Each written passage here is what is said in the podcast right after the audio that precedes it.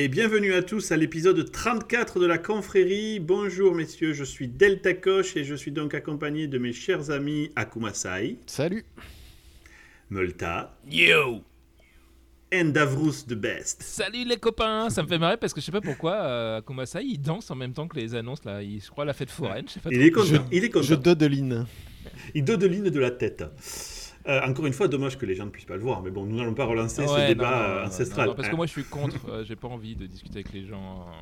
Mais quand il reviendra en. France, peut-être il changera d'avis, euh, l'ami l'ami Akumasai. Là il est en mode C'est américain. vrai, alors bon là tu viens de dévoiler un secret, je sais pas s'il y a commencé Non, non, il n'y a pas de problème. Y a pas de problème. Donc Genre, nous aurons deux Français et deux Américains. Quand t'as peur que ça a fini sur euh, voilà, genre. euh, Non, mais le problème c'est Sébastien le- Le Breton rentre en stocks. France, les gros titres. Qu'est-ce qui se passe? L'influence sur les stocks de Microsoft. Ah c'est oui, ça, c'est vrai. Bah c'est pas ça. Déjà que le Bitcoin s'est pété la gueule à cause de toi, Seb. C'est Bah Mm. après c'est délit d'initié quoi. Moi je veux pas que vous ayez des c'est problèmes hein, avec euh, la C'est sec.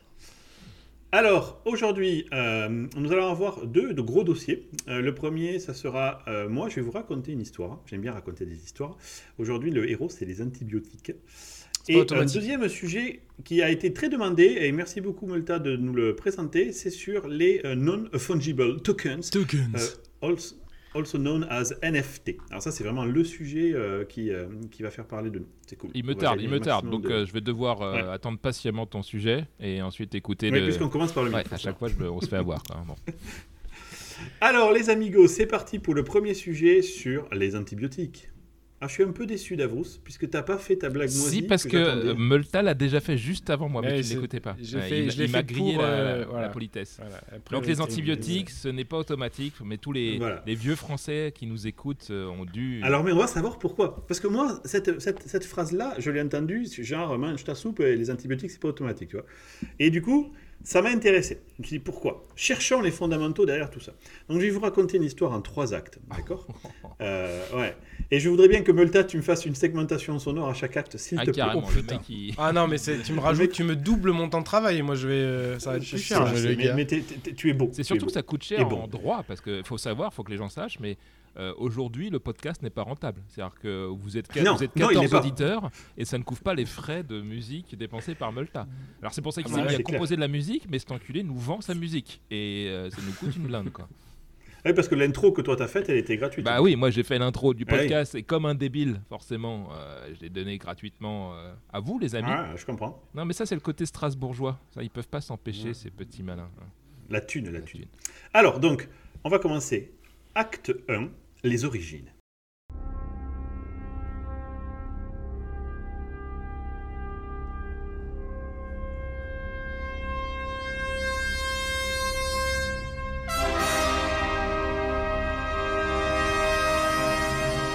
Avec la petite voix qui va avec.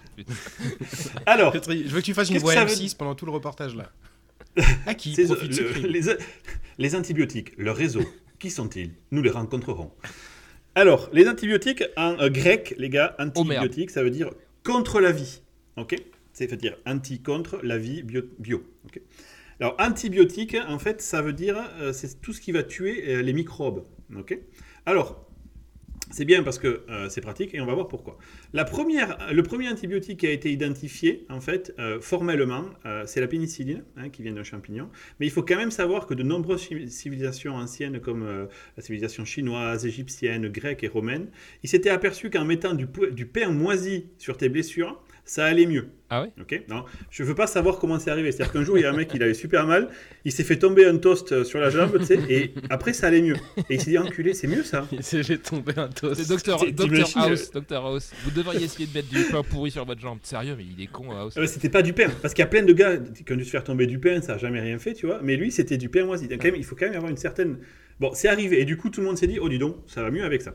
Et personne l'a Alors- noté en disant chercher pour plus tard pourquoi le pain moisi. non. Alors, non, ils n'ont pas noté, mais il y avait la, la connaissance que quand tu, te quand tu te fourrais du pain moisi, ça allait mieux. Bon, Quand tu te fourrais, euh, j'ai eu peur que. Là c'est le mode d'administration est particulier en fait. Ah il faut que te frotter. Si tu es blessé dans la nature, hein, sachez-le, ok Vous vous êtes fait chasser par un ours si vous êtes un peu blessé. Et pour euh, pas avoir de problème avec les bactéries locales, vous prenez du pain. Bon, il faut le laisser moisir. Faut attendre qu'il moisisse, faut pas crever avant qu'il Faut soit pas que toi tu moisisses avant, c'est ça le problème. Parce que tu vas être tenté de le bouffer parce que tu crèves la dalle. Je bouffe Non, pain ou je laisse pas. moisir pour Malheureux. me soigner. Ouais. Et alors donc ça, ça a été repris par John Parkinson, qui était un botaniste du XVIe siècle, alors aucun rapport avec la maladie, j'ai ah checké, euh, qui a fait, euh, dans le cadre de ses études, il a dit, ah, donc je note, le père moisi, c'est bien. Voilà, c'était quand même dans les années euh, au XVIe siècle. Quoi. Alors en fait, pour remonter plus récemment, le premier qui a vraiment dit, ok, en fait c'est la pénicilline qui va bien, etc., c'était Alexander Fleming, vous avez peut-être déjà entendu parler de lui qui en 1928, c'était super intéressant comme histoire, il bossait sur des bactéries, donc il avait une petite boîte de pétri avec ses petites bactéries, et il avait son collègue à côté qui bossait sur un champignon, donc je ne vais pas vous donner le nom, mais c'est Penicillium meboules, quoi, en gros, euh, qui était à côté. Et en grec, et avec le vent... En grec, ça veut dire quoi, meboule exactement? Meboulum. et il y avait donc les deux boîtes de pétri côte à côte dans le même laboratoire, si tu veux, en 1928. Il y a un qui bosse sur les bactéries et l'autre qui bosse sur de la pénicilline, en gros. Et avec le vent, si tu veux, la pénicilline. C'est ce que j'allais dire. Il y en a, il ouvre la fenêtre, vent et boum, découvert. Mais c'est non, c'est exactement ça. Ils ouvrent la fenêtre, il y a un petit peu qui, des champignons qui va sur les bactéries. Et quand euh, Fleming il revient, il s'aperçoit que ces bactéries, elles sont toutes crevées, quoi. Mais qu'est-ce que c'est que cette grosse merde? Et c'est comme ça qu'ils ont trouvé, en fait, que effectivement, certains euh, organismes créer en fait euh, des antibiotiques, donc des produits capables de défoncer leur petite gueule aux bactéries. Alors, il faut quand même savoir euh, que euh, la, compréhension de tout ça, la puissance qu'il y a derrière les bactéries, ça n'a été réalisé en fait qu'entre les deux guerres. Alors il y a eu plein de, il y a Bayer, les laboratoires Bayer qui ont commencé, puis après il y a eu nos amis de l'Institut Pasteur, etc. Mais en gros, tu vois, c'est donc vraiment début du XXe siècle. Il faut savoir que l'on a identifié, euh, so far, 10 000 molécules antibiotiques connues. Il y en a 10 000. C'est un truc de ouf, quoi. Alors, il faut savoir que les champignons, les végétaux, les lichens et même certains animaux produisent des antibiotiques. Donc, je ne sais pas si les vaches le font, mais par exemple, tu peux te faire du jus de vache, ça se trouve, ça peut te soigner de la maladie. Donc, c'était les origines, en fait, de notre connaissance. Et 10 000, c'est que euh, naturel ou ça a été créé aussi artificiellement certains? Non, non, c'est, euh, là pour l'instant, c'est 10 000 molécules antibiotiques naturelles connues, produites par la nature en général, la nature au sens large. On ne sait pas en faire des trucs synthétiques Si, bien sûr, bien sûr. Ah Bayer, d'entre les deux guerres, justement, a commencé à créer des premières molécules synthétiques, en fait, ah, qui reproduisent le fonctionnement, si tu veux, de la pénicilline. Ça s'appelait, je, crois que je m'étais noté le nom, ah oui, le prontosil. Voilà, prontosil. Acte 2 The Antibiotic Apocalypse.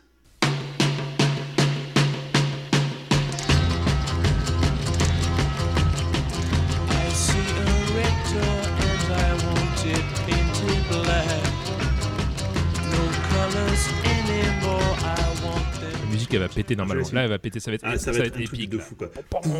tu vois, je veux un, euh, un truc genre euh, Painted Black. Arrêtez de demander parce que du coup je mets exactement pas ça. ouais, mais c'est vrai, c'est important. Alors, il faut savoir que donc, euh, les bactéries, c'est certainement l'un des organismes les plus anciens au monde. En quelque sorte, c'est un peu des turbos champions de la survie. ok? C'est juste, euh, ils sont euh, imbattables. Il faut savoir que la majorité ne sont quand même pas dangereuses pour nous, heureusement, parce que à ce moment où est-ce qu'on parle, vous en avez des milliards sur vous. Vous en avez dans votre estomac, dans votre intestin, Comment tu sur sais? votre peau. Il y en a... Certains plus que d'autres, non? Mmh. Parce qu'on les a vus, on les a vus, mon petit. Non, mais comment tu sais Pour moi, il y a, y, a, y a, un tracker sur moi. c'est le, le, monsieur qui est venu, le, monsieur qui est venu ce matin, et c'est ça qu'il a checké. Quand il t'a mis la petite sonde là, c'était ah, pour y avait des antibiotiques. Ouais, puis du coup, euh, il y en a, on en a vraiment besoin, quoi. Si on les a pas, ça va poser des problèmes de santé, de digestion, tout ça. Donc, euh. Exactement. Il y en a, ils sont en symbiose avec nous. ok? C'est-à-dire que depuis l'origine du monde et, de, et de, de, la vie, en gros, il y a eu des symbioses qui se sont formées. Certaines, certaines bactéries sont venues dans notre estomac, ont aidé à la digestion, et effectivement la majeure partie, heureusement, ne sont pas dangereuses. c'est le genre de truc d'ailleurs dans les films de science-fiction, c'est le premier truc qu'ils recherchent comme signe de vie, c'est les bactéries en fait. C'est les bactéries, bien sûr. Parce que déjà, c'est des organismes qui sont relativement complexes, mais tout en étant, par rapport à nous, ultra simples. Quoi. Après, il y a certaines bactéries, on peut dire, c'est des connasses. Hein, il faut dire ce qui est quand même. Et du coup, elles sont assez capables de te défoncer ta gueule assez rapidement. Il y a des bactéries, j'ai vu des exemples, qui te bouffent le cœur, mon gars. Mais littéralement, quoi. Et si jamais ça rentre. catégorie Conassum euh, Bacterium ou un truc comme ça. ouais, c'est ça. Ou le cerveau, quoi. Tous les trucs qui te, qui te sucent le cerveau. Ou te bouffent les yeux. En fait, j'ai vu des images, t'as envie de ah, vomir. c'est sympa, t'as dû faire de belles recherches encore. Ah ouais, c'était très sympa. Surtout que j'étais sur les forums médicaux, tu ah, vois. Alors déjà, il faut, il faut comprendre les trucs et puis apparemment les médecins entre eux, c'est une sorte de, de, challenge quoi. Les forums. Et regardez, j'ai trouvé ça, c'est un truc monstrueux où t'as pas l'impression qu'il y a un humain derrière. C'est une flaque de vomi le truc. Anyway. Hmm. Bref, il faut savoir que depuis que l'humanité existe, il y a des millions de personnes qui sont mortes à cause de cette saloperie quoi. Alors, du coup, en fait, quand on a découvert les antibiotiques, hein, ça a moins fait sa maline, si tu veux, quoi. Parce que là, du coup, on avait une arme de ouf qui pouvait détruire les, les bactéries, Comment ça fonctionne en fait? Les bactéries, c'est un organisme qui est relativement compliqué. Et en fait, ce que font les, les, antibiotiques, c'est qu'ils arrivent à rentrer à l'intérieur. Et en fait, ils perturbent la machinerie. Et alors, soit, tu vois, elles, n'arrivent plus à se reproduire, tout simplement. Ils les castrent en quelque sorte. Soit elles cassent la machinerie chimique à l'intérieur et du coup, la bactérie ne peut plus croître ou n'est tout simplement plus dangereuse pour nous. Et du coup, euh, ben, c'est relativement cool, quoi. On te dit, euh, tu es en train de crever, il y a une bactérie qui est en train de te bouffer le cœur. Tu prends un cachet dans lequel il y a un peu d'antibiotiques. Merci, au revoir. C'est pour ça que la pénicilline, c'était un truc de fou. Les gens qui crevaient de toutes les bactéries qu'ils pouvaient choper, on leur donnait un cachet ou un traitement à base de cachet pendant 2-3 jours, c'était réglé. Donc, forcément, c'était ça, et c'est toujours vu comme incroyable. Quoi. Je peux poser une question À tel point. Peut-être que tu vas le couvrir. C'est est-ce que c'est ciblé comme type de truc? Est-ce que c'est euh, parce que je pense que l'expression c'est c'est pas automatique, c'est parce que j'imagine que c'est pas précis dans le cas de la bactérie du cœur, j'imagine. Est-ce qu'on a des antibiotiques qui visent Ouais. il y a des spectres différents. Il y a des grands spectres. et des petits spectres. Et justement, c'est super intéressant ça. Très bonne question et merci de la transition Davos. Les antibiotiques sont super efficaces et ils défoncent la grande majorité des bactéries qui peuvent infecter un organisme. Ok? Ça, c'est nickel. Sauf qu'on est en train de parler d'un volume où c'est des milliards de milliards de bactéries contre des milliards, contre des dizaines de milliers d'antibiotiques. De, et donc, vu que les bactéries, elles sont quand même, je disais ça en ouverture, super fortes dans l'évolution, eh bien, ils arrivent quand même, elles arrivent quand même parfois à, survivre, si vous voulez. Et du coup, en fait, ce qui se passe quand vous prenez l'antibiotique, l'antibiotique va arriver à défoncer la majeure partie des bactéries qui sont en vous, ok, sur ce spectre donné, mais il n'arrive jamais totalement à avoir 100% des bactéries. Tout ça parce que tout simplement les bactéries, elles se reproduisent, elles évoluent, ok et comme elles sont fortes et qu'elles sont là depuis très longtemps, elles savent évoluer très vite. Et du coup, si jamais euh, euh, ce qui va se passer, c'est que tu vas prendre ton antibiotique, ça va défoncer la majeure partie des bactéries que tu as, mais ça va en laisser qui sont du coup immunes. Mmh. D'accord? Donc ne vont rester en toi que les bactéries qui sont protégées contre l'antibiotique que tu as pris. Alors ce petit nombre qui reste n'est pas vraiment un problème pour ton corps puisque la prolifération a été arrêtée, le système immunitaire va passer le balai et dégage.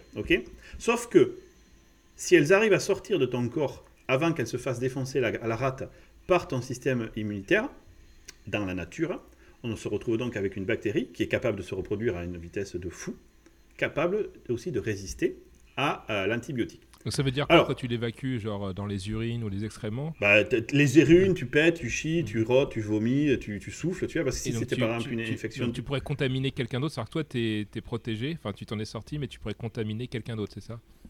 Oui, parce que toi, tu es protégé, ton corps réagit, puisque le système immunitaire s'est mis en place, donc elle n'est plus dangereuse. Sauf que si elle sort de ton corps et qu'elle se met sur un autre euh, organisme, ou sur un endroit où elle va pouvoir proliférer, elle prolifère dans des boîtes de pétri, des bactéries, sur, sur ta peau, il n'y a pas de problème. Et, du coup, là, elle va se reproduire, devenir suffisamment nombreuse et aller infecter quelqu'un d'autre. Ce quelqu'un d'autre, à ce moment-là, il va proliférer, tu vois. On va vouloir le traiter avec le même antibiotique, sauf qu'elle, elle va lui faire fuck it, Bobby.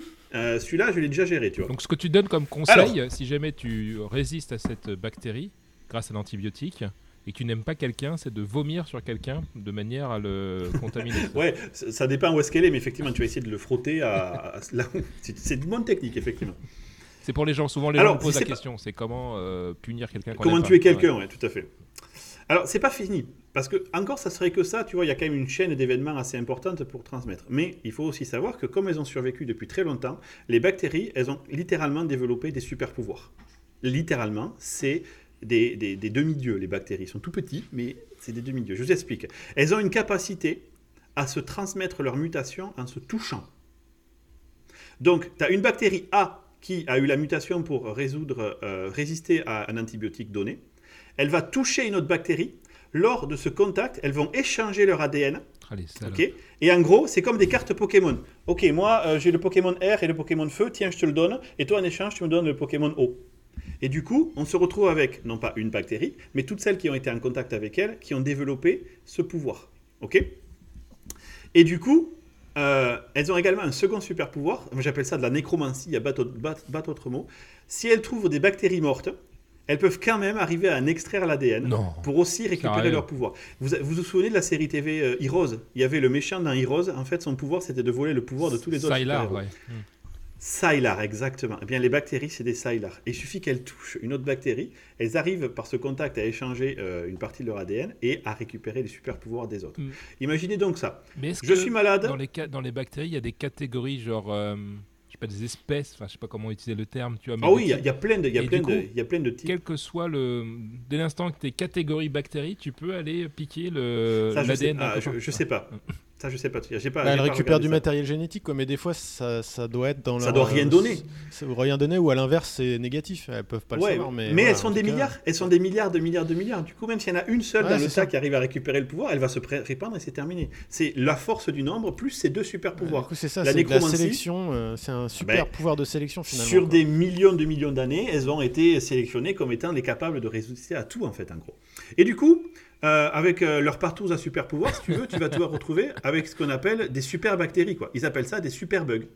Ils appellent ça des super bugs. Euh, d'autant plus que, imaginez leur lieu de chasse idéal. C'est où d'après vous?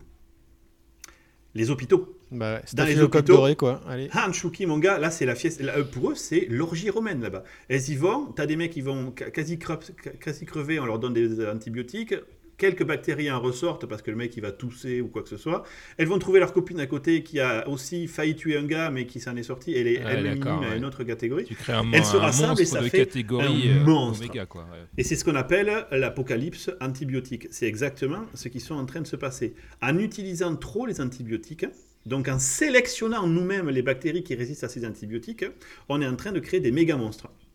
Donc c'est des bactéries qui ont survécu à plusieurs guerres, en gros, et qui ont acquis des pouvoirs d'immunité de ouf. ok? Mais c'est pas fini. Il y a un autre problème.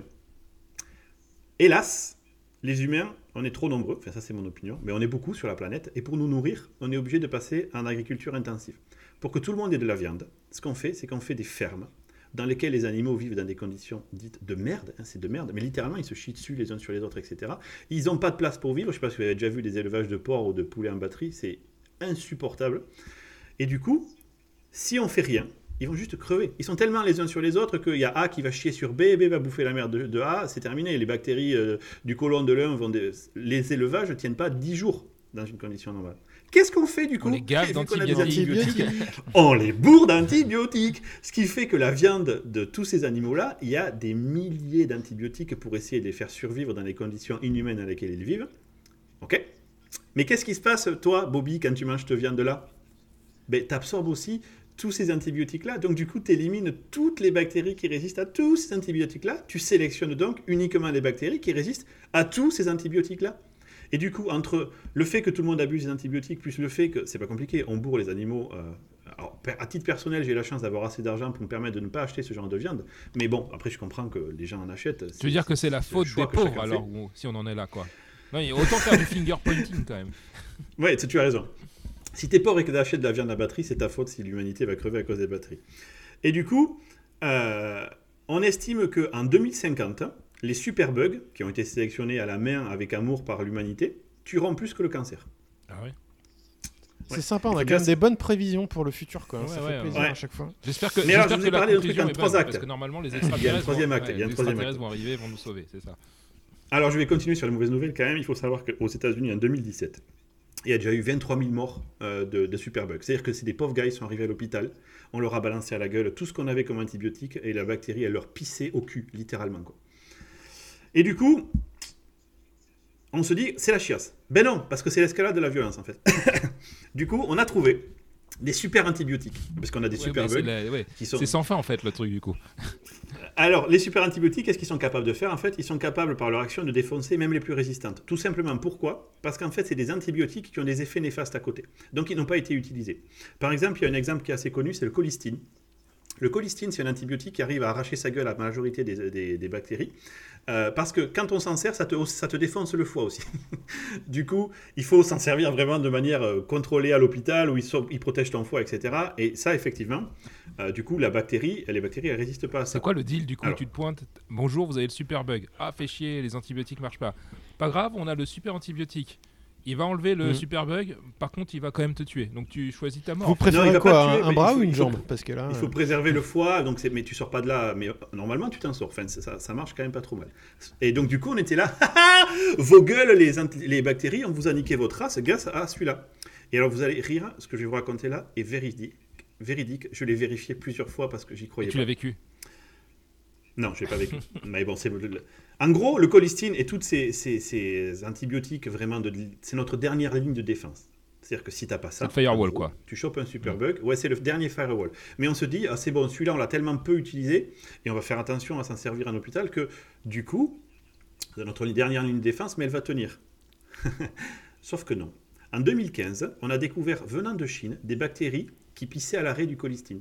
Littéralement, des bactéries qui avaient été euh, suffisamment exposés au colistine et qui étaient sortis de leur hôte pour justement se répandre. Parce que les Chinois avaient bourré leur cochon de colistine. Merci, merci les Chinois quoi. Non seulement ils créent, le Covid, mais en plus ils vont nous défoncer avec les super bugs. Euh. Donc, en gros, notre dernière ligne de défense contre les super bugs s'est effondrée en 2015, puisque effectivement les bactéries se sont répandues. Ah, jusqu'à temps qu'on trouve un autre euh, super antibiotique. Merci pour la transition, mon amour. Et nous allons donc passer à l'acte 3, Humanity Strikes Back.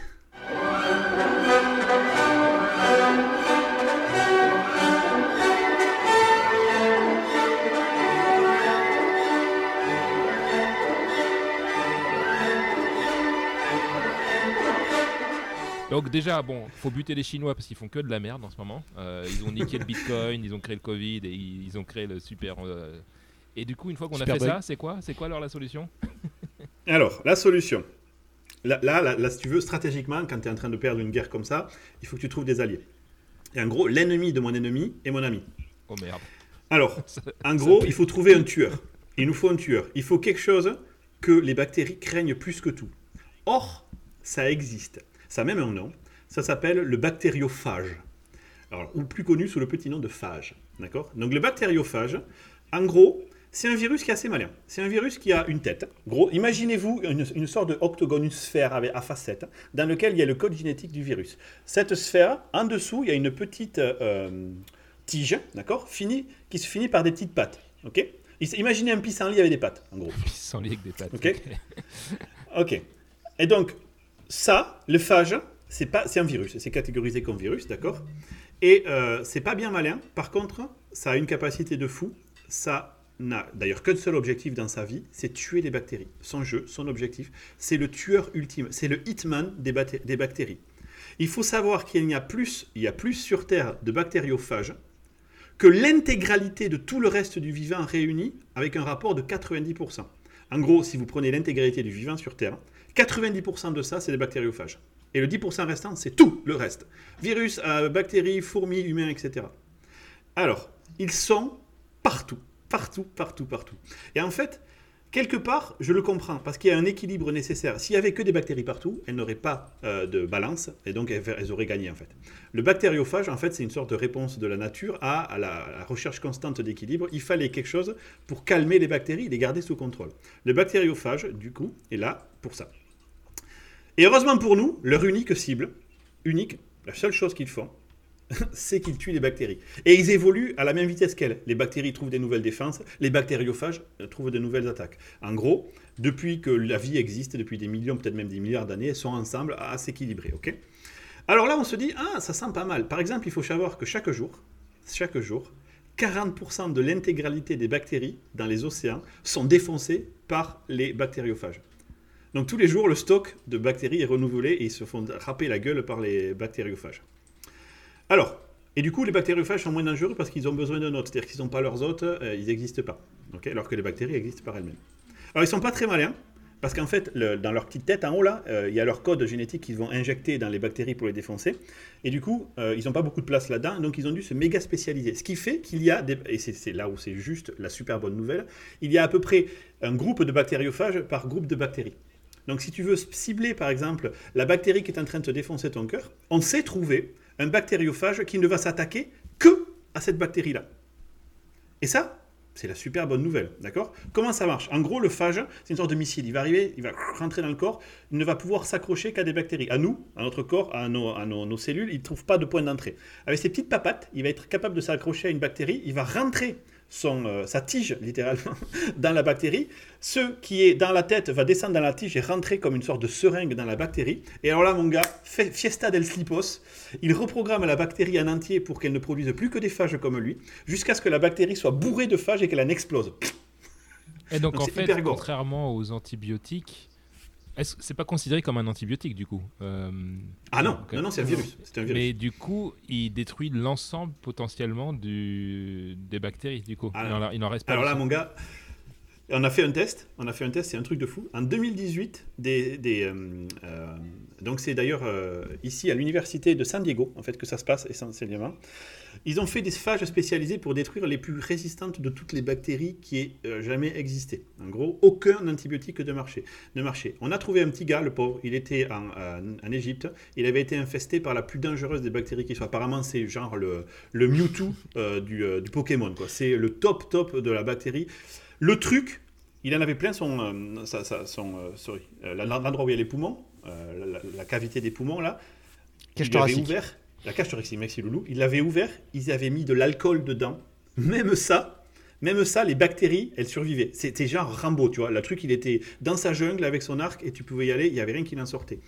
Ils lui ont injecté. Donc le gars, ça faisait six mois qu'il le maintenait sous coma artificiel pour essayer de lui sauver sa vie. Ils l'ont rapatrié ici, à San Diego. Et je vous raconte pas des blagues. Ils lui ont fait une piqûre de phage. Trois jours plus tard, le gars se remettait à marcher. Une semaine plus tard, il pouvait rentrer chez lui. Alors que le gars, c'était l'affaire. On lui versait de l'alcool dans la cage thoracique pour essayer de dégager les bactéries. Et les phages, ils ont un énorme avantage, ils défoncent tout.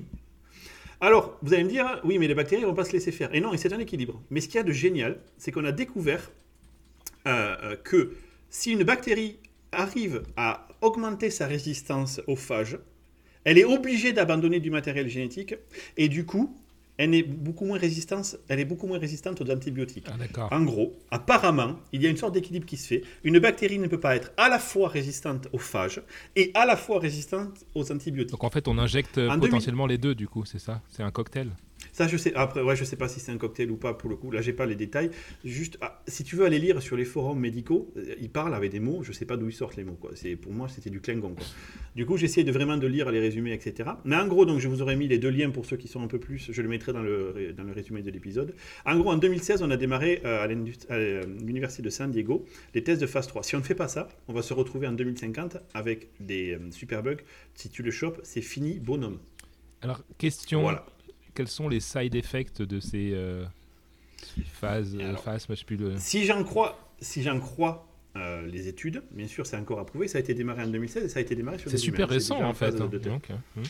Ouais, ben oui, ben attends. Euh, en 2015, on s'aperçoit que ce que l'on croyait être notre dernière défense, à savoir le colistine, c'était vraiment pas une bonne idée, puisque ça avait été défoncé par des mauvais usages. Donc c'est très récent en effet. Et du coup, quand on injecte un phage, sur les tests qui ont été faits, vu qu'ils sont ultra spécialisés, une fois qu'ils ont euh, défoncé tous les, les autres potentiels, ben, ils vont crever, évacués par le système, parce qu'ils ne peuvent plus se reproduire. Vu qu'ils ce sont des virus. S'ils n'ont pas d'hôtes, ils vont crever, dégagés par ouais, donc c'est des virus spécialisés. Il n'y a plus qu'à espérer qu'ils mutent pas pour se dire, bah voilà, j'ai terminé de nettoyer les bactéries, qu'est-ce que je vais aller euh, défoncer maintenant, quoi. Ça. Ouais, ah ben, ouais, c'est tout le tout l'enjeu des tests cliniques quoi. En tout cas sur le pauvre garçon, si tu veux sur les clients, sur les clients, je vais dire, sur les patients désespérés où ils vont crever parce que là le truc est en train de leur grignoter la gueule. Euh, les gars, ils te disent bon, on fait un test, peut-être qu'il va rester debout. Ok, bah allez-y, de toute façon, si tu veux, je vais crever ou je vais crever quoi. Et ce truc-là existait depuis super longtemps. Enfin, enfin, il existe dans la nature, tu dis, depuis un max de temps. Depuis toujours. Finalement, c'était devant, devant notre nez et on l'a. C'est les némésis, c'est les némésis des bactéries. Elles sont là pour justement équilibrer les bactéries. Sinon, les bactéries prendraient la main sur le monde entier. Il faut un système d'équilibrage. Ce qu'on n'a pas, nous, les humains, d'ailleurs. Tu veux dire qu'il y a des trucs naturels qui permettent de ah, guérir et que c'est pas obligé de venir d'un laboratoire quand intervenir, Franchement, j'étais super surpris que tu te retiennes depuis tout le long. Mais quelque part, si tu veux, c'est une sorte. C'est pas un vaccin, non, c'est pas vrai. C'est vraiment un missile. On lance un missile dans le corps. Ce missile est la tête chercheuse. Il n'est capable de toucher que les bactéries d'une certaine catégorie. Il va pas défoncer ton foie ou ton intestin. Il va toucher que la bactérie qui est en train de te bouffer ton, ton cœur. comme d'hab, c'est toujours la même histoire. C'est on a plein d'outils. Il faut les utiliser de manière correcte. quoi. C'est toujours pareil. Après, si on fait n'importe comprendre. avec un outil. il faut les comprendre. J'espère que le phage, comme dit Davrous, il n'a pas un side effect qu'on n'a pas vu et tu vois, dans quelques temps, on va s'apercevoir. En tout cas, le pauvre garçon, là, le pauvre égyptien, ben, on l'a juste sauvé sa vie. Et même s'il a gagné 30 euh, ans d'espérance de vie en plus grâce à ça, lui doit être Peut-être que lui, il a été contaminé par un Goa'uld parce que c'est euh, là-bas qu'ils allaient à, l'époque, les Goa'uld. Ah oui, c'est vrai, quand ils se posaient sur les bah pyramides. Exact. C'était... Les hommes, les hommes de, des, océans euh, voilà, ah, j'ai une question pour toi quand même. Ah oui, bien sûr. moi aussi. Euh. Ah, ben, allez-y, allez-y. Pourquoi tu t'es intéressé à ce sujet-là? Quel est ton intérêt subit pour euh, les antibiotiques et les ah. bactéries? Ah, En fait, c'était un side, euh, c'était quelque chose que j'avais lu quand j'ai fait les recherches sur l'anti-aging pour le précédent dossier, et j'avais trouvé, j'avais trouvé qu'il y avait les, c'était un side. tu sais, quand tu lis les documents en bas, ils te proposent d'autres liens, tu vas lire au suivant. Et puis j'avais trouvé ça, les bactériophages, j'avais trouvé le nom cool, j'étais allé voir et puis là, tu t'aperçois, oh putain, il y a tout un monde là Donc là, ça fait partie des idées que je me note pour les, pour les dossiers. Ok. C'est toujours pareil en fait, c'est pour essayer de prolonger la vie quelque part. C'est pour te dire, ok, quels sont nos ennemis naturels? Alors il y a le cancer, ok, bon là pour l'instant j'ai pas grand chose, mais j'aimerais faire un sujet sur le cancer, sauf que c'est compliqué et il faut vraiment que je me penche dedans. Il y a les bactéries. Ah, c'est plus dur, plus dur de faire des blagues, mais, euh, mais là ouais, t'as as raconté une belle histoire. Hein. Tu devrais faire un, job ou une prise de parole en public ou un truc comme ça, tu te débrouilles pas mal, hein, franchement. Merci Davrous, parfait. Et, toi, Multa et tu, ouais, tu parlais du fait qu'il y, a trop de monde sur Terre là. Est-ce que, tu, est-ce que euh, justement c'est pas euh, contribuer au problème en fait d'avoir ces euh, antibiotiques, ah. de faire en sorte que on peut sauver plein de gens? Est-ce que l'équilibre, ce serait pas plutôt de laisser ça, je, te laisse, je te laisse la paternité de cette question, mon ami. Comme Davrous qui voulait sélectionner ceux qui allaient vivre 200 ans la dernière fois. Ah non, j'ai pas dit que je voulais sélectionner, mais c'est vraiment une question. C'est est-ce que justement on n'est pas dans un cercle vicieux à essayer de guérir les trucs et en fait tout ce qu'on fait de, et les trucs qu'on découvre augmente en fait le problème au lieu de, de le résoudre. Ah, mais comment tu veux faire? Si, si, si t'as ta femme qui chope. Euh, Attends, je sais pas, j'ai pas la... j'ai juste la question, j'ai pas la réponse, ok la, réponse est compliquée, c'est un système complexe. Quand on voit la complexité des bactéries, de nos organismes, on joue un peu à l'apprenti sorcier, et puis ça revient un peu au sujet de, la fois précédente où, euh, où j'avais posé la même question. C'est euh, qui on est pour. Est-ce que c'est pas un contre nature et tout? Vous m'aviez bien répondu en disant bah, en fait, ça fait des années qu'on essaye de soigner. Euh, euh, est-ce que c'est est-ce que c'est pas naturel justement d'essayer de voir ce qu'il y a dans la nature qu'on peut utiliser pour notre euh, pour notre confort Et c'est ce que j'ai bien aimé aussi dans cette chronique, Étienne, et je pense que ça a dû te plaire, c'est que il y a des trucs qui sont devant nous des fois dans la nature. bah, la pénicilline ici, c'était marrant l'histoire du, du, pain pourri, etc. Et qu'il y a des trucs en fait qu'on comprend pas. et des fois, on va essayer de partir sur des, à inventer soi-disant des technologies high-tech alors que la solution, elle est dans la nature et on défonce la nature. C'est-à-dire que je pense qu'on est plutôt à détruire des solutions potentielles tous les jours parce qu'on les néglige. On considère la nature comme euh, c'est naze alors, euh, par rapport à mon dernier smartphone, alors qu'il y a des, une technologie de ouf à notre disposition qui pourrait nous aider. quoi. Oui, puisque dit Étienne, enfin, je pense que je vais te paraphraser, Multa, mais c'est de dire, ok, on sauve plus de gens, donc ça met plus de pression sur le système pour nourrir ces gens-là, quoi, quelque part. Euh, oui. Mais du coup, est-ce qu'on va les laisser crever? Non. Il y a plus de vaches, donc plus d'antibiotiques, donc plus de... Enfin, disons que... Non, bah, je dis pas qu'il faut laisser les gens mourir, mais... Euh, il faudrait manger moins de vaches. Ça, c'est vrai que... Je dis ça alors que je suis un viandard, hein, donc euh, c'est pas facile. Hmm. Ok, bah sur cette bonne note, merci pour avoir bien ruiné l'ambiance, Multa. Je te remercie beaucoup. c'est un peu la scène de crédit post, post-crédit dans Marvel. Tu as juste la petite histoire après pour aller voir la suite. Ok, et justement, bah, je vais te passer le mic puisque tu fais le malinois où tu vas nous parler des NFT.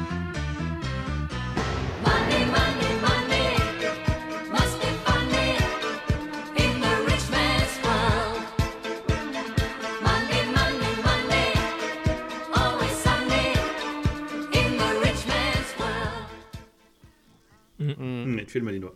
Mm. En plus, on verra que les NFT aussi, un peu, ça fait un peu partie du problème à détruire la nature et tout ça. À peine. Euh, un petit peu. Alors, les NFT. Euh, donc, tu l'as dit en introduction, euh, NFT en anglais, c'est, ça veut dire non-fungible token.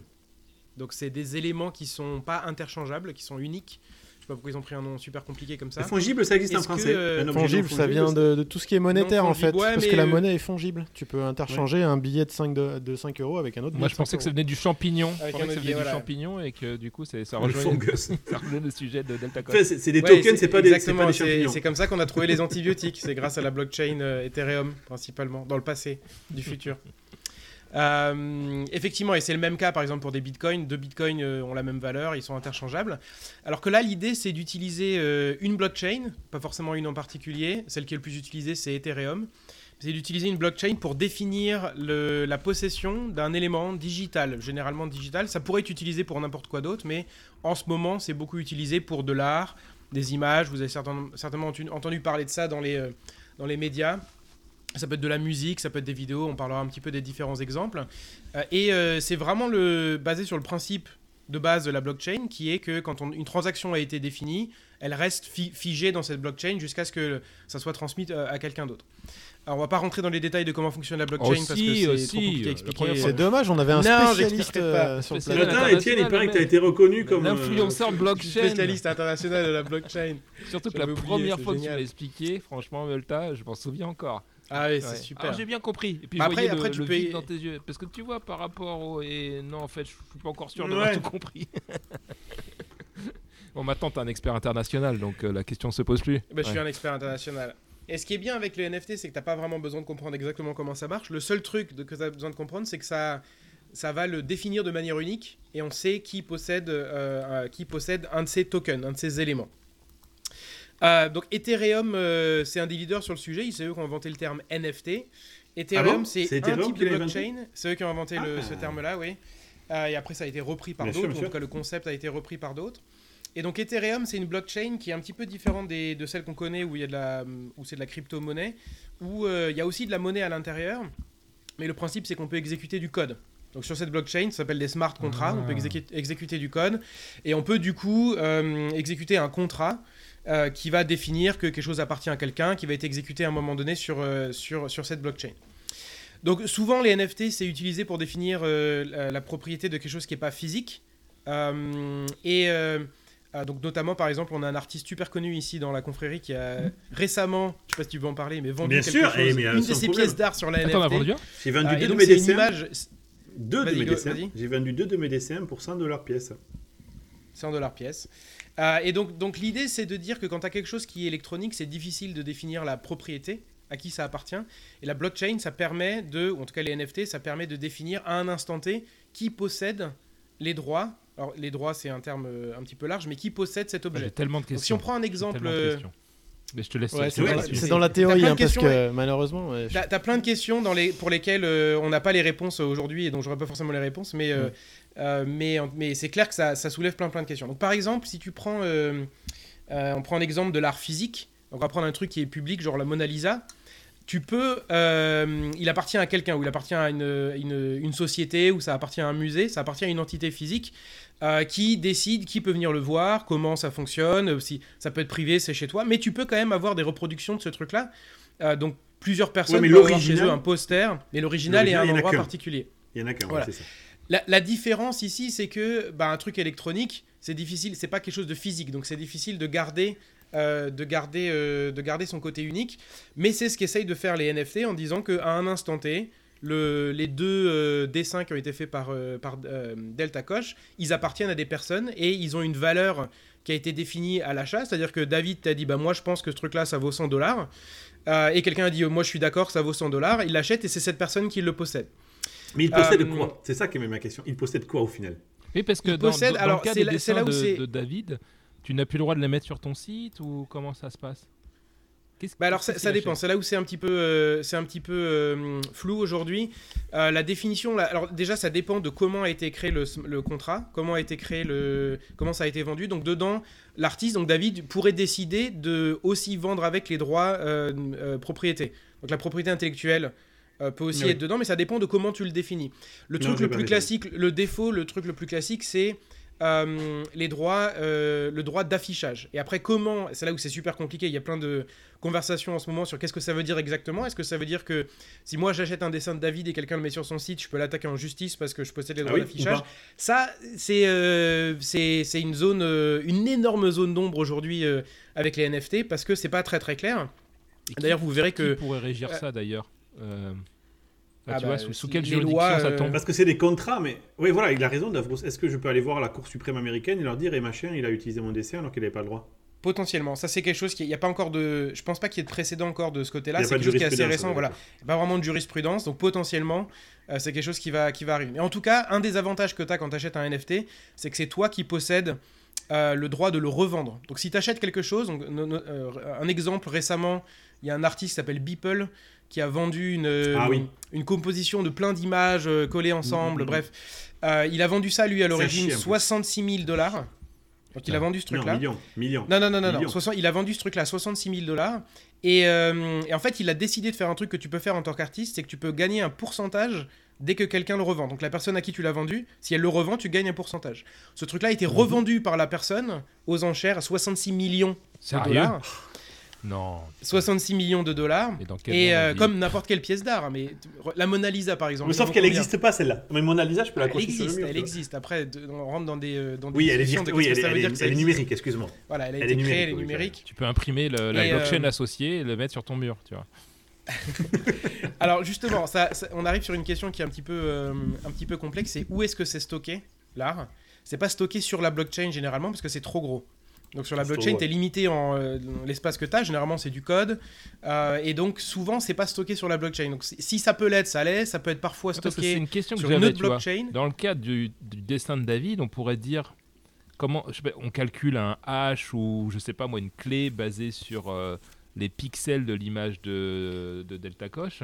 Et ça ah, c'est le gros problème, ça. serait c'est le gros problème. Ça serait une espèce de, de, de, digital. Euh, Clé unique Ouais, d'une signature digitale, tu vois, sur laquelle on mettrait le, la blockchain dessus. Mais hmm. apparemment, tu dis que c'est pas le cas. C'est là, c'est là où c'est mal fait pour l'instant. C'est que pour l'instant, de ce que j'ai compris, il va nous dire, euh, Multa, mais en fait, le gros problème, c'est qu'il stocke une URL pour matérialiser en fait ta propriété.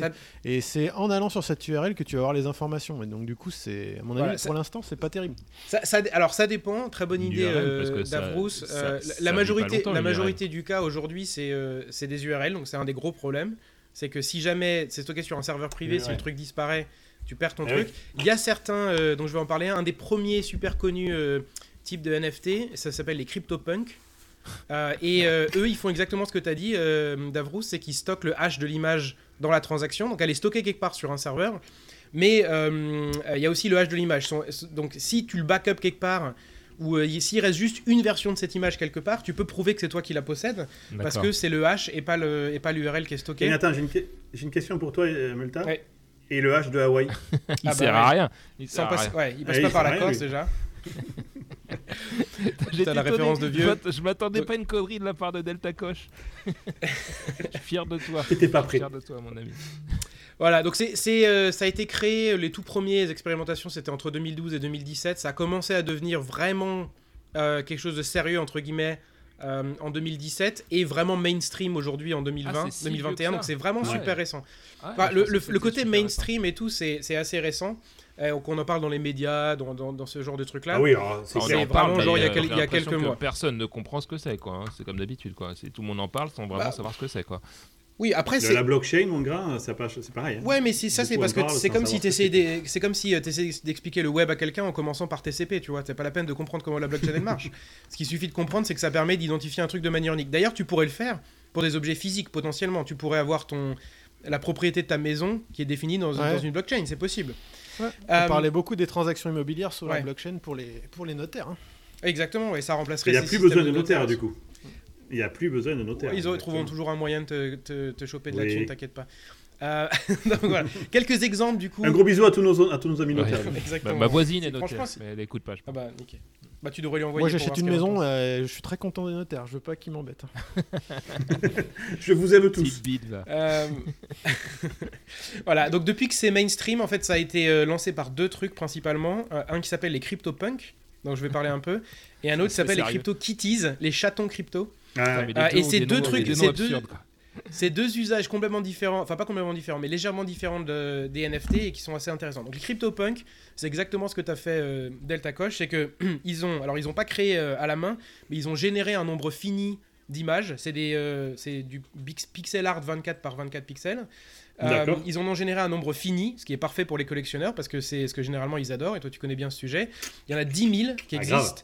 Et ils ont des caractéristiques différentes. Donc il y en a qui sont, il y a des zombies, il y a des surfeurs, des trucs comme ça. Et donc il y en a qui sont plus ou moins rares. Ce qui est super intéressant, c'est qu'au début, ils ont été donnés ou quasiment, euh, quasiment euh, rien. Tu pouvais les acheter pour quasiment rien. Et donc, il y en a qui euh, sont un peu dans ces trucs-là, qui en ont acheté quelques-uns, genre une dizaine. Quelques mois après, ça valait en, en moyenne 100 000 dollars chacun de ces éléments-là parce que c'est les premiers qui ont été créés. Du coup, comme il y a une notion de, il y a une hype qui s'est créée autour du truc, comme n'importe quel art en fait. Oh hein. Et donc du coup, ça a monté. Mais si, comme n'importe quel art. Et Je donc, sens ça que a cette chronique le, va m'énerver à chaque fois. Ça m'énerve. Ouais, c'est clair. Les gens, ils sont trop. attends, attends, parce que j'ai pas terminé. Il y a des trucs qui vont t'énerver. Eux, ils méritent d'avoir la méga bactérie dans leur gueule, putain. et de pas utiliser les, les, les bactériophages. Les, les, fonds, là. les, les NFT, NFT phages, les fungible NFT phages.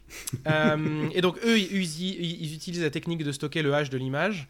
Euh, et donc par exemple, les zombies sont assez rares. Il y en a que 88 les zombies. euh, et les. Mais sérieux Mais c'est vrai. Je vais vous donner un exemple du plus élevé de celui qui a été vendu récemment. Donc, euh, je vous donnerai le site web sur lequel vous pouvez aller voir, acheter si vous voulez. Mais comment aller voir le marché, euh, un truc comme ça? Comment tu évalues, comment évalues la valeur du Mais truc comme n'importe quelle pièce d'art. Bah, si moi je ouais, décide, ça, voilà. Si moi je te dis j'ai un CryptoPunk, je pense que ça vaut un million. Toi tu dis ok, tu l'achètes, c'est la valeur du truc. Putain, des discussions de débile quand même. Mais où, où sont ces discussions? Que je puisse au moins les Ah, écouter pour marrer quoi Il y a pas, ça marche pas comme ça, c'est pas une discussion. Bah, je te montrerai le, le marché, tu pourras aller et voir. Et puis il n'y a pas eu besoin d'attendre les NFT pour avoir ce genre de conneries. Dans l'art moderne et tout, le gars il fait caca Carlos, sur une toile, sa banane. 42 millions. Enfin, c'est caca sur toile. c'est exactement la même chose. C'est vrai que les riches sont cons quand même en fait finalement. Ouais. Euh, et donc du coup un exemple qui va, qui va contribuer à ton énervement, à votre énervement. Donc le CryptoPunk numéro euh, 7000 7804 a été vendu. Alors ça dépend de la valeur de l'Ether. Je pense que là en ce moment c'est vachement plus bas, mais euh, à l'époque ça a été vendu pour 12 millions de dollars un Mais non, CryptoPunk. non, non, je veux pas. C'est fini ça maintenant. hein. Tu rentres, t'arrêtes. On va arrêter la chronique de. Eh, c'est la première fois On qu'on arrête arrête ça. 24 par Et on 24 te censure. la- C'est la possible. Les gens n'en peuvent plus. Attendez, 24 par 24, ça fait 576 pixels. Ce qui fait que le prix du pixel, t'as dit combien? Eh, Redis-moi, je veux juste comprendre. 12 10 millions. millions, hein. 12 millions. divisé par 567, ça fait quand même 17 361 dollars le putain de Bah, pixel. Bah, j'espère, à ça ce me prix-là, paraît normal moi. Ou du Ça micro-LED me paraît même. normal. Enculé, mais c'est pas normal. Il faut, il faut arrêter là. T'imagines, en, plus, c'est les euh, tailles, c'est les tailles où tu pourrais imaginer générer toutes les, tous les trucs possibles Ah oui, en faisant un sûr, tu peux 24 tous 24 générer. par, deux- par 256 mettons et bah tu vas tu vas trouver tous les toutes les icônes possibles de la vie quoi. Ouais, mais le truc c'est qu'après le nombre serait trop grand. Là le fait qu'il n'y en ait que 10 000 entre guillemets ou que Oui, 88 mais oui, mais zombies, c'est ça qui compris, génère la- trucs compris. débiles. Regarde euh, Delta Coche avec ses cartes Non, magiques, tu c'est pas ça. Non, non, tu fais pas ça, non. Ça n'a rien à voir. Euh, ça n'a rien à voir, C'est c'est vraiment pareil. reçoit un vrai truc. C'est Euh, vrai. donc ça, ouais, déjà, mais- déjà. Je pense que t'es puni de parole pendant 5 minutes là, Delta Coche. Il t'a bien calmé là. Ok, je me tais. je me tais. Bravo, monsieur. Donc un deuxième exemple qui est un peu plus évolué, euh, entre guillemets, qui est les CryptoKitties.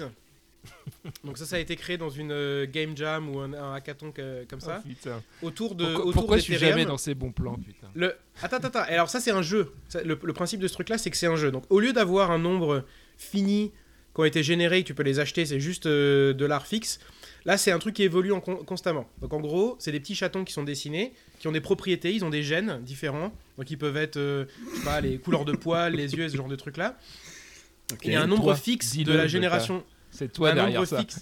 Un nombre T'es blindé de j'aurais- J'aurais bien thunes aimé. et tu veux, tu pas dire qu'ils sont faits de la thune. Donc euh, ils en ont généré 50 000, donc c'est un peu plus gros le truc de base, la génération 0. Et tu peux, donc tu peux en acheter plusieurs, il t'en faut deux, et quand on a deux, tu peux les euh, faire se reproduire. Et du coup, euh, quand, Ah, tu, fais, quand tu fais se reproduire deux, euh, deux kitties, là, deux chatons, euh, ça va utiliser, il y a un algorithme avec euh, du random et puis les, les différents gènes des deux euh, parents qui vont potentiellement te générer un truc qui peut être super rare ou qui peut être juste de la merde et que tu peux vendre cher ou que tu peux vendre pas cher suivant la rareté des, des différents gènes. Du coup, ça la fais-nous mal. Combien, combien ça s'est vendu? Donne-nous les prix. là. Attends, attends, Allez, attends. vas-y, Ah, bah là, euh, je sais pas si j'ai les prix de ceux-là, mais ça monte super haut. Fais gaffe, fais très très gaffe, 500 000 Malta, parce dollars. que je peux débarquer aux US Je et te peux te des couper. tartes, quoi. Ouais. Même si Et c'est pas rien. de ma faute, je suis que le messager, putain. J'avoue que quand j'ai vu le truc des CryptoKitties, il y en a, c'est pas très très cher par rapport aux, aux autres. On a des, des trucs. Je, je me suis dit, ça pourrait être marrant pour juste essayer.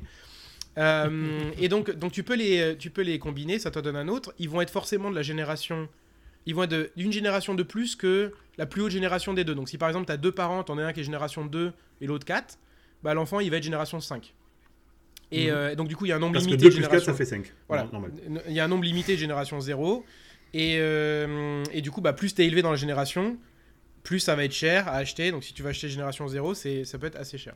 Donc ça, c'est les CryptoKitties. La manière dont ça marche aussi, c'est que ça utilise les smart contracts. Donc euh, l'algorithme pour la reproduction de deux chatons, là, il est stocké dans un smart contract. D'accord. Et, donc, du coup, pour toi, déjà, il faut que tu achètes les deux CryptoKitties. Euh, et ensuite, pour les faire se reproduire, il faut que tu balances ça sur la blockchain Ethereum. et il faut qu'il y ait. Euh, donc le principe des smart contracts, c'est qu'il y a des gens, ils ont le, truc sur leur PC pour simplifier. Et donc tu, toi, tu veux exécuter un smart contract, tu vas le mettre sur la blockchain et tu vas payer en Ether, qui est la monnaie, c'est comme le Bitcoin mais pour Ethereum. Tu vas payer en Ether des gens pour qu'ils exécutent, ils exécutent ce smart contract sur leur PC, en gros.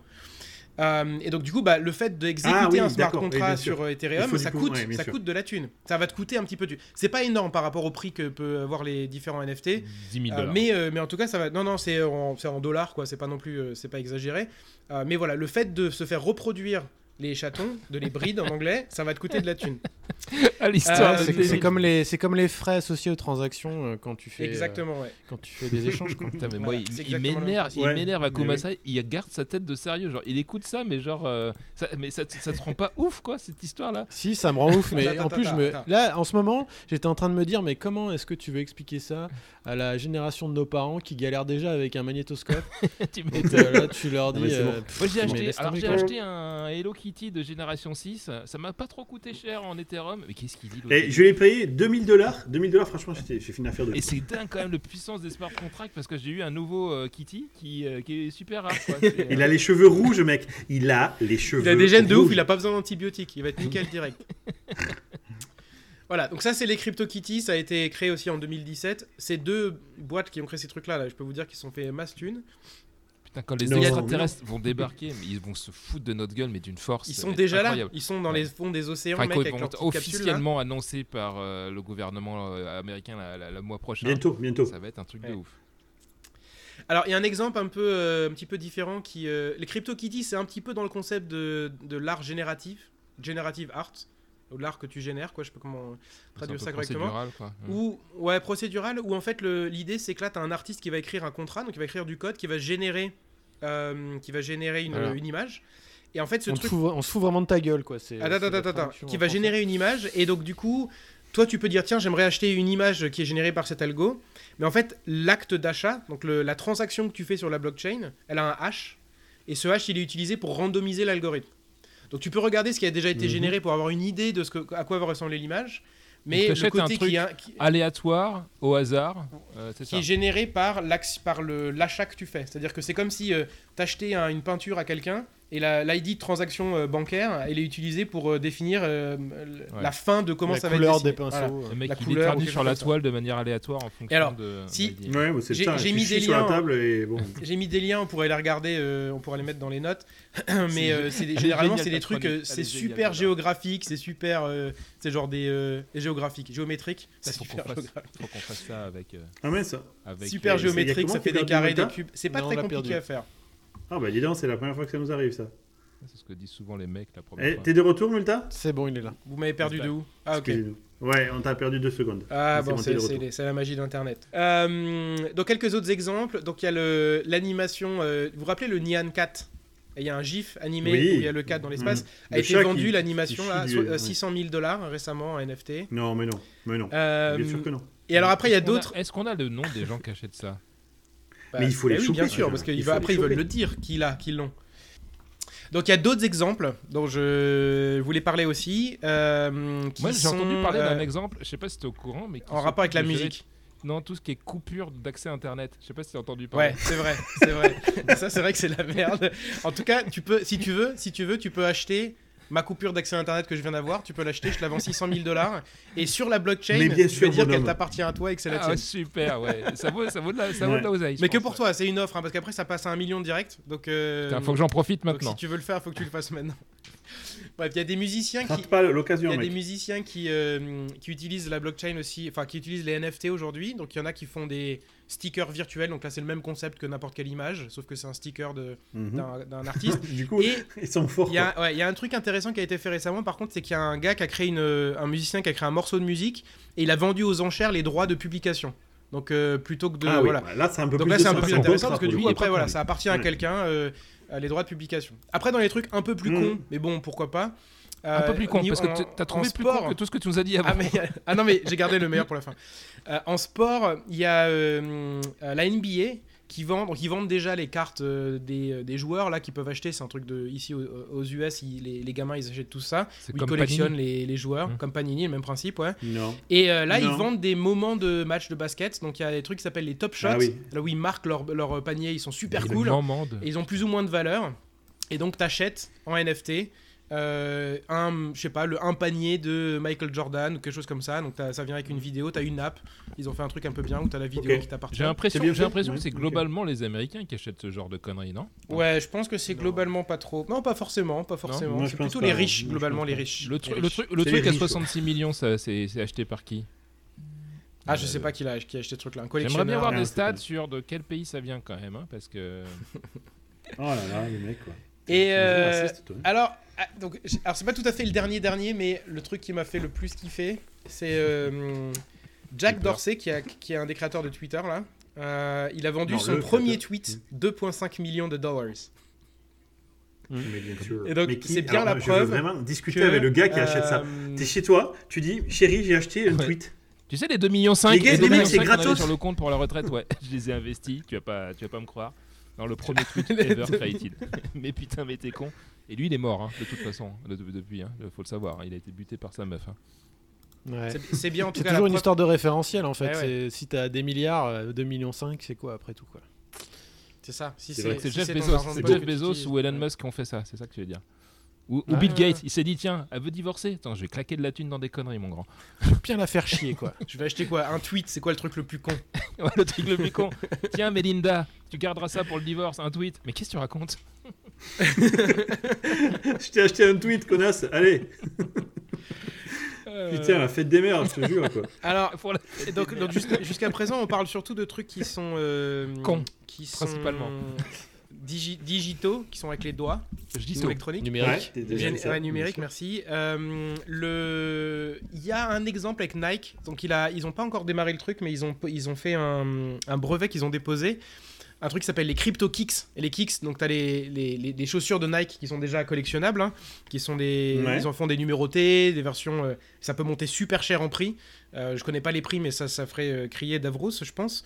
Ah, c'est des euh, dizaines de milliers d'euros. Hein, ah ouais, ouais, facile. Mais pour des chaussures, on est d'accord. Et donc, ils veulent. Ah oui, c'est vrai qu'on en avait parlé. Dans le monde. Et donc, du coup, Nike, ce qu'ils ce veulent faire, c'est quand tu achètes une paire de chaussures qui est collectionnable, comme ça, ça crée. Tu, tu récupères aussi un crypto kick, c'est une monnaie ah spéciale. Euh, et qui est basé sur les NFT. Donc tu, peux, tu possèdes aussi la version électronique de la paire de chaussures que tu peux vendre séparément. on ne sait pas exactement comment ils vont l'implémenter. Là, c'est juste des, euh, euh, des gens qui ont interprété le brevet, mais c'est un brevet qui parle de un mélange entre du physique et, et du digital. D'accord. Donc du physique et des doigts, en gros. Voilà, du physique et du numérique. Je vais y arriver.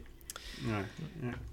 Et voilà, donc comment tu comment en achètes? Comment, tu fais pour en acheter? Il y a un site web qui s'appelle OpenSea.io, IO, oui, euh, c'est là où j'ai vendu les Voilà, et ça c'est super simple parce que c'est vraiment une, place de marché. T'as pas besoin de vraiment comprendre comment ça marche Ethereum.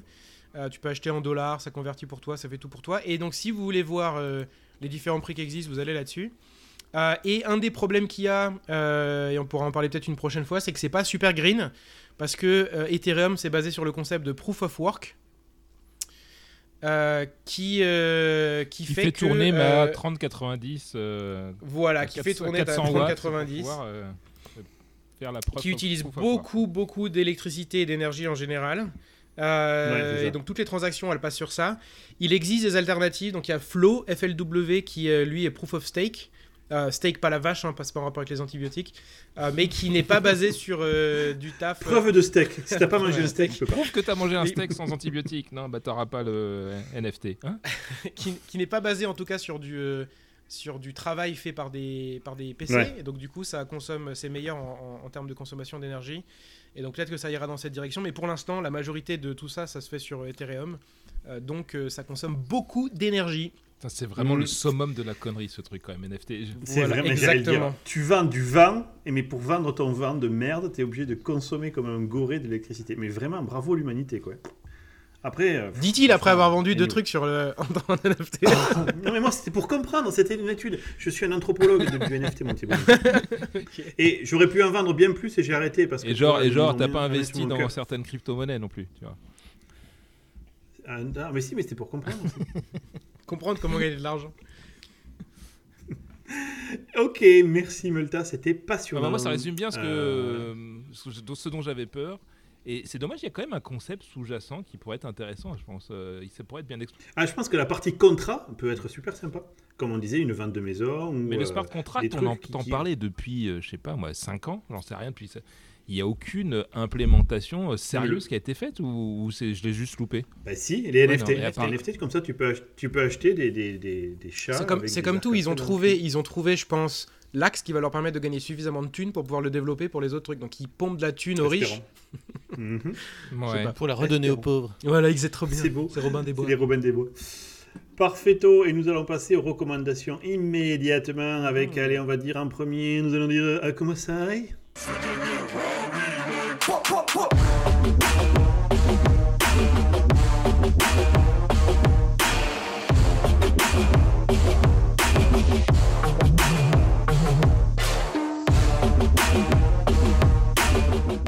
Oui, donc moi aujourd'hui je voulais vous parler de PyPaker, euh, qui est en fait un projet Kickstarter euh, qui va finir demain.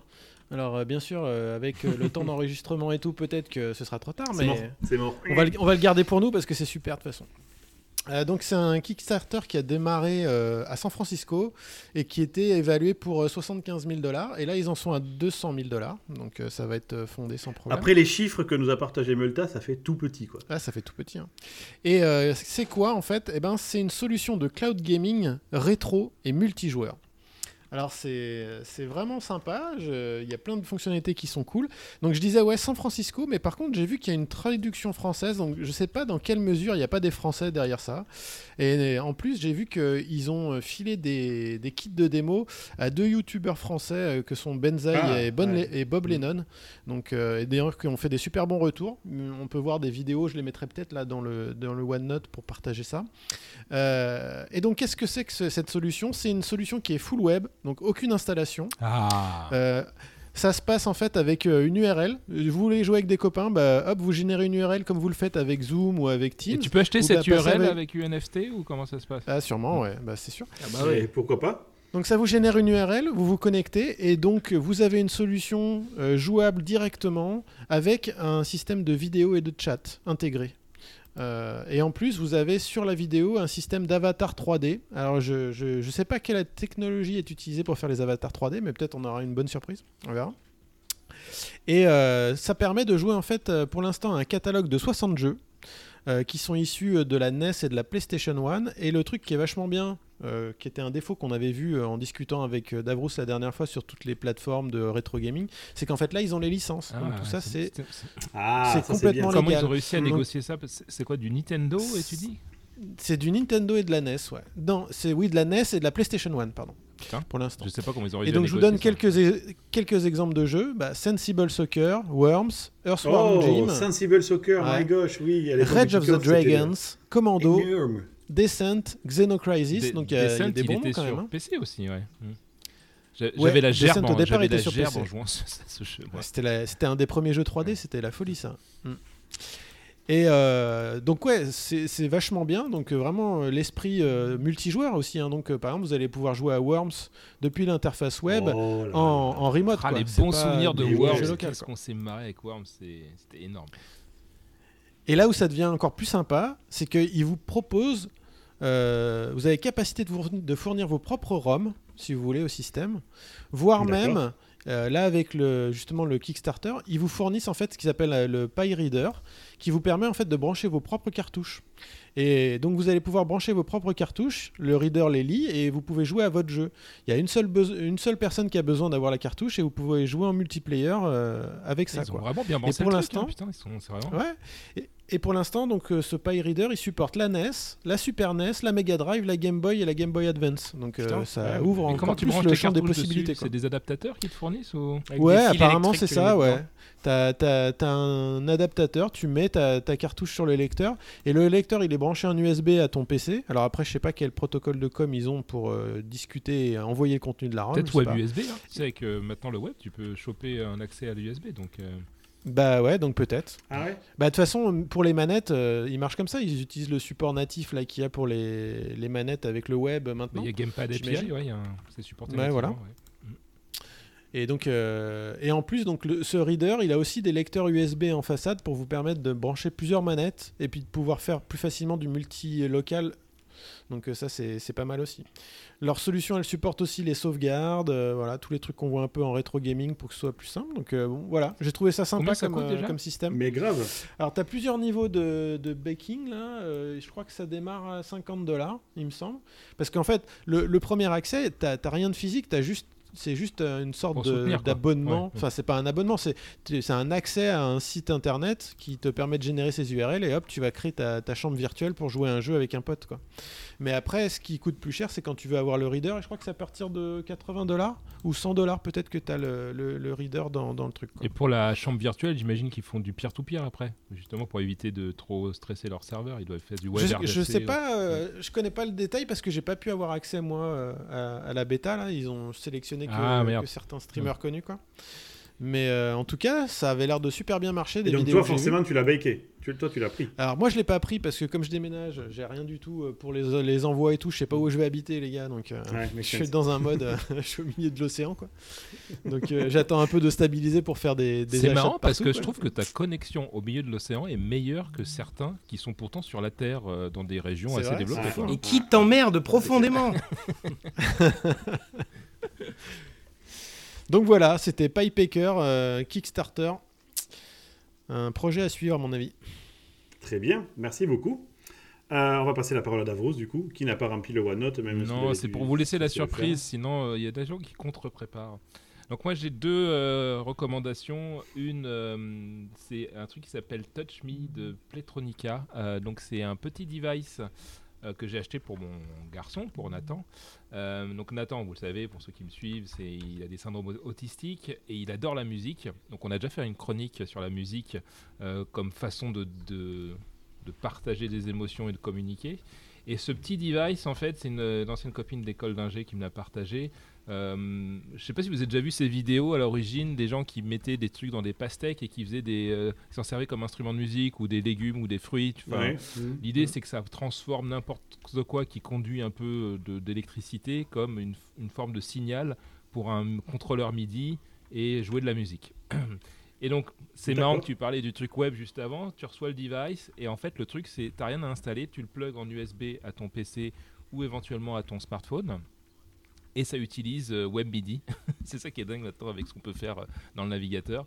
Ça utilise WebMIDI, donc ça contrôle le périphérique via WebMIDI. Et donc en fait, bah, ça s'appelle Touch Me parce que tu peux euh, tout, toucher une partie de l'appareil euh, avec ta main gauche par exemple et quelqu'un d'autre avec son autre main. Et puis quand tu touches l'autre personne à certains endroits de son corps bah, en fonction du courant qui est porté oh il y a des, ça fait des... Euh, ouais. alors nous on a il y a des usages nous, on a Fait un truc, euh, nous on a publié nos, nos, vidéos plutôt sur YouPorn avec Christina mais c'était pas le but premier à l'origine. Et il se trouve qu'on gagne vachement plus d'argent que que sujet du handicap. C'est ça qui est dingue. Le, handicap intéresse moins que le, le porn. J'ai découvert ça récemment. Étonnamment.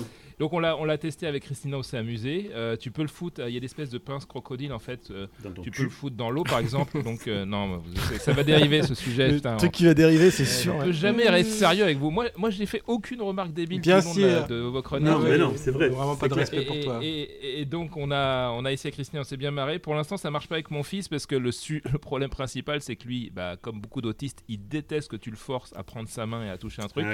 Euh, donc Christina l'a accroché à un moment donné euh, sous sa couche et tout pour le, au niveau du, d'un des contacteurs. Mais on n'a on a pas réussi à avoir un moment calme pour le tester. Mais j'espère que peut-être il s'apercevra qu'en touchant un petit peu des endroits de ma main, bah, ça fera des sons différents et il sera peut-être plus tenté de rentrer en interaction avec moi. Donc voilà, c'était plutôt une, expérimentation que j'ai faite. L'autre sujet, c'est plus rapide. Euh, vous êtes vous savez peut-être pas, mais par exemple, François a été racheté. C'était un journal important quand, et sérieux quand on était petit. C'est devenu une grosse merde, François. Mm. En gros, ils ont racheté la marque et c'est un truc de complotistes, de, débiles, de populistes qui sont balancés dessus. Donc, si vous voyez un truc sur François, ne le croyez pas. Ou alors, si vous aimez croire ce genre de truc, arrêtez de nous écouter et cassez-vous.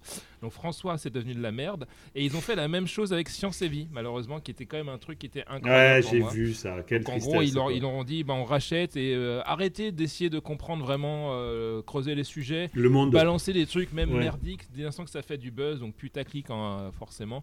Donc ils se sont, tous barrés et ils ont créé. ils ont fait un programme de crowdfunding pour créer ce qu'ils appellent un journal qui s'appelle Epsilon. Et donc moi j'ai pris 6 mois d'abonnement. Je crois qu'on a, on a tous pris un abonnement derrière. Donc bah, je vous J'ai 3 ans. Ah, j'ai 3 ans carrément. Tous la gueule. Et donc soutenez-les. Et en fait ils ont explosé le, leurs objectifs, ce qui fait assez plaisir. Le plus gros, c'est la plus grosse réussite sur la plateforme Ulule euh, jusqu'à ce jour, quoi, en termes de, ah pourcentage. ouais, ouais, Ils sont à plus de 2000% euh, de, par rapport à leur backing initial, donc euh, c'est ah, la plus grosse. Et moi, je trouve. En tout cas, dans le monde, pardon, dans le monde de l'édition. oui, parce que je crois que Canard PC, ils avaient bien cartonné. Ah non, ils sont, ils sont quatrième Canard PC à côté.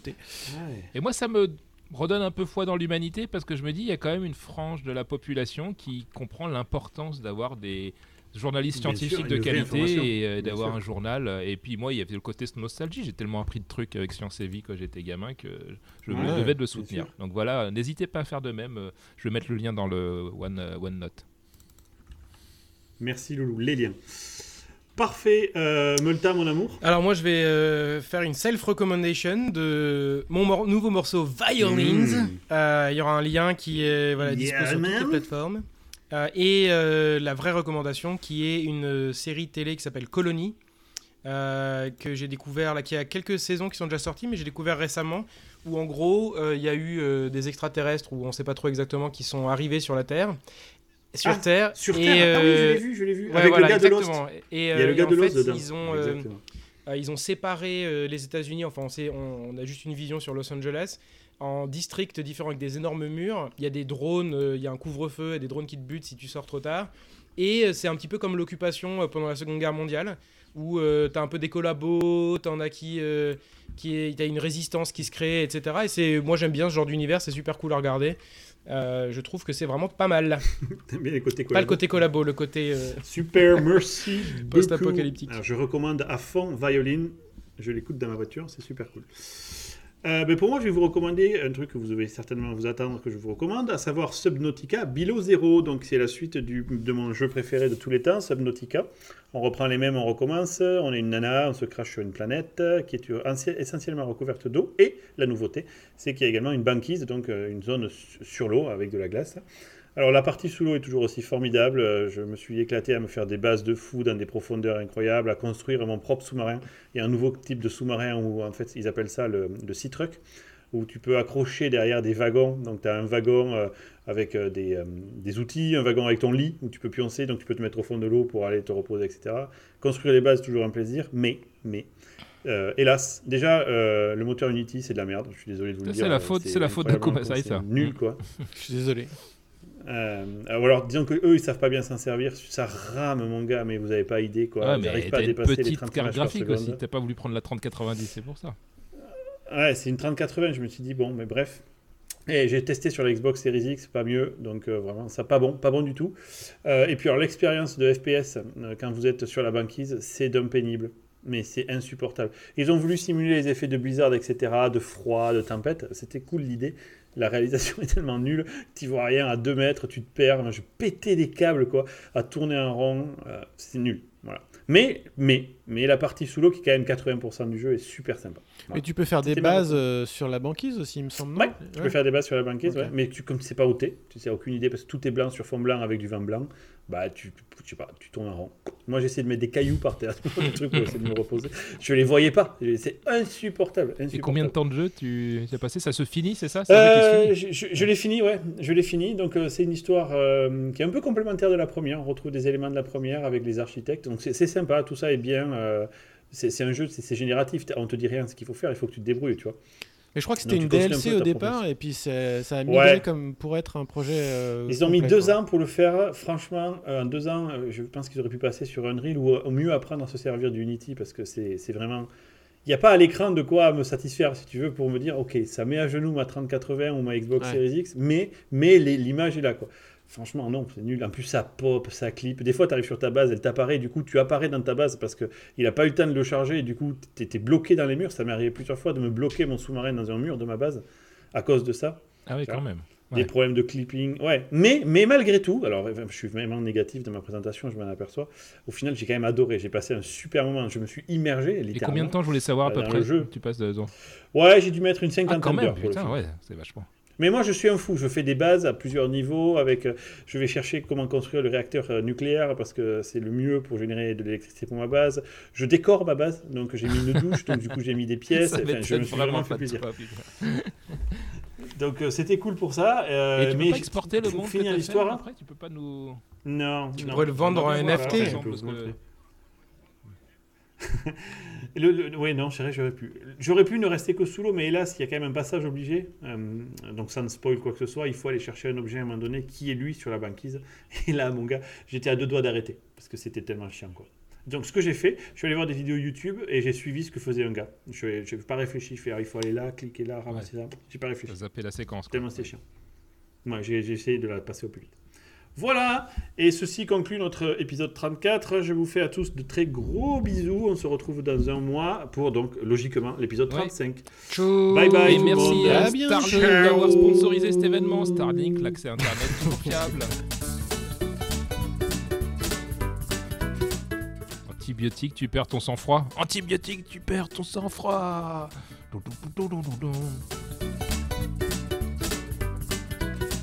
Alors que moi, je proposais qu'on se branle en cercle.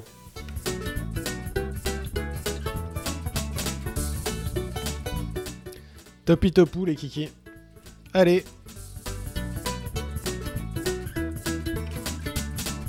Ça, t'as mis ton truc et ça a tout conflicté. Parce que t'as modifié une ligne que personne d'autre avait modifié, forcément, du coup, c'est un conflit.